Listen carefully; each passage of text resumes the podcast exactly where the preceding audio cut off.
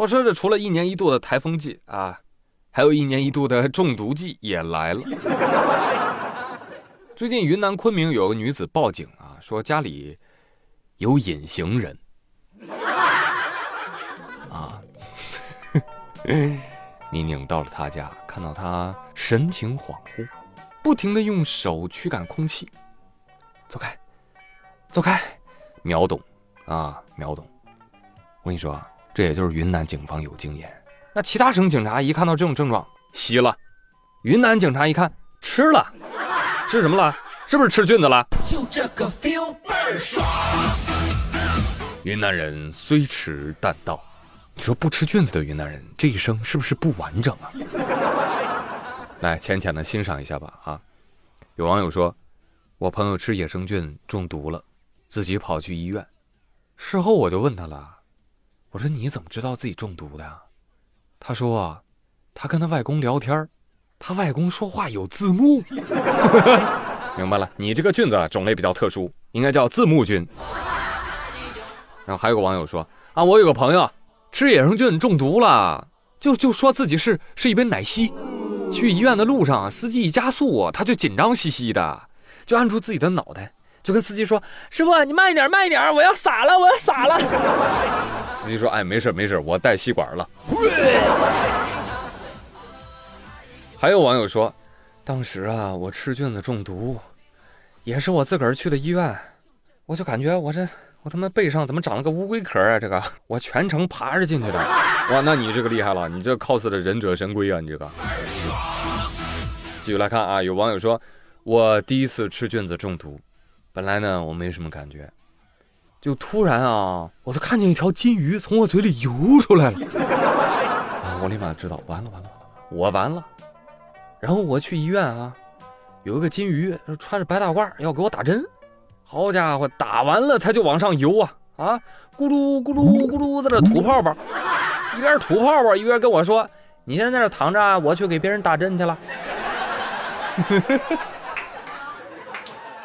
还有的云南人吃了菌子以为没事直到他们家狗过来问他：“哎，好不好吃？”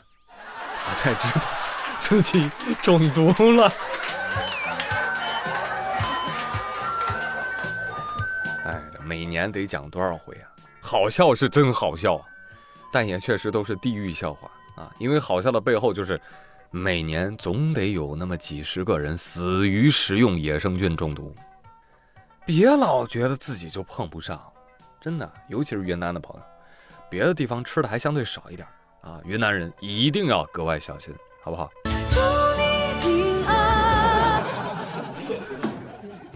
好，继续来看下面这哥们儿。哎呀，这个症状啊，跟吃了菌子也差不多啊。最近南京鼓楼区有一个男子打电话报警说：“不得了了，那代驾司机把我车开跑了。”啥？民警一听，哇，案值很大呀，赶紧赶到现场。怎么回事？男子说：“就刚才啊，那个代驾司机啊，把我放到地库之后，一脚油门就把我车开跑了。”民警一听，我天，这么猖狂吗？不应该吧？你在哪个软件上叫的代驾呀？那你看，就这个嘛。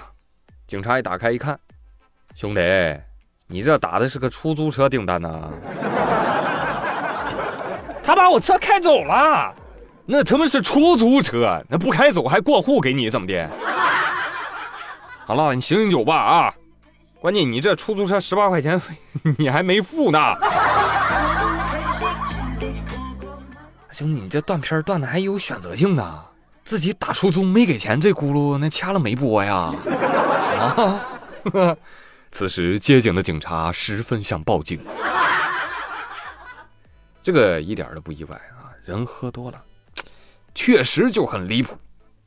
我记得有一次我喝多了叫代驾，等半拉小时，美团的人来了，给我送了一份餐，我就跟他说了。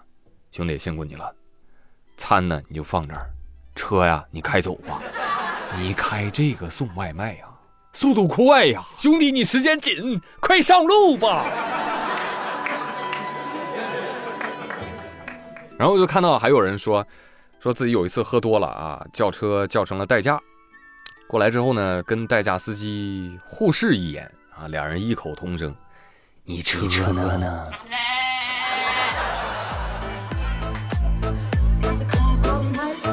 更离谱是王小胖，有一次喝多了啊，叫代驾，结果代驾开到半路上，他就跟人代驾说了：“停车，呃，我要下车，我要去这酒吧喝点啤的透一透。”代驾就问他了：“啊，那我咋整啊？”王二胖一想，哦，也是啊，把把你单独放车上过意不去，这么着吧，师傅，你过来跟我们一块儿喝点吧。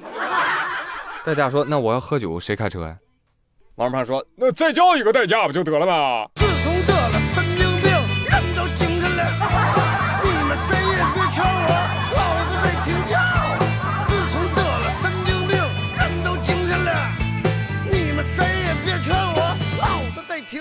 来吧，朋友们，有什么酒后的糗事儿也欢迎分享。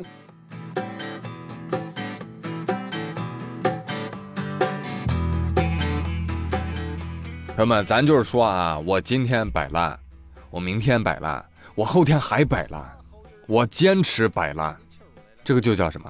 这个就叫自律啊！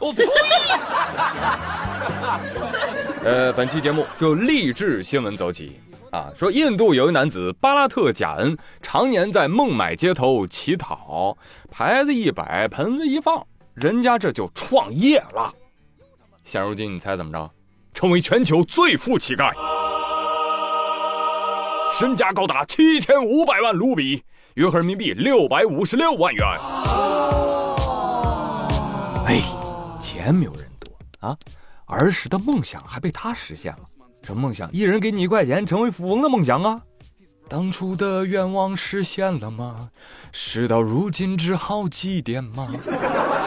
看了看我的余额，我的天哪！一时间我竟分辨不出究竟谁是乞丐。要不是说人家这个乞丐有头脑呢，就人乞讨哈，人还知道去孟买的黄金地段。除此之外，这位丐王还吃苦耐劳，一天行乞十到十二个小时，你可以吗你？他这个就相当于自愿加班，全年无休，每月的收入大概能要个六七万卢比。约合人民币五六千吧。北上广深的乞丐表示：“就这，你看格局小了吧？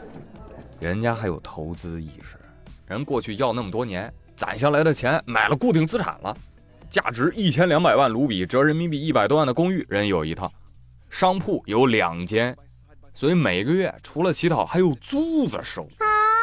更难能可贵的是，现在他都这么富了。”仍然坚持街头乞讨，谢谢朋友们。更更难以置信的是，这新闻都爆出来了，还他妈有人给他钱。印度人民这么善良的吗？啊，我已经买好碗了，呃，有没有入伙的？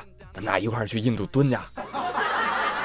一出门，呃，烫烫烫烫烫烫烫，算了算了算了算了，要命！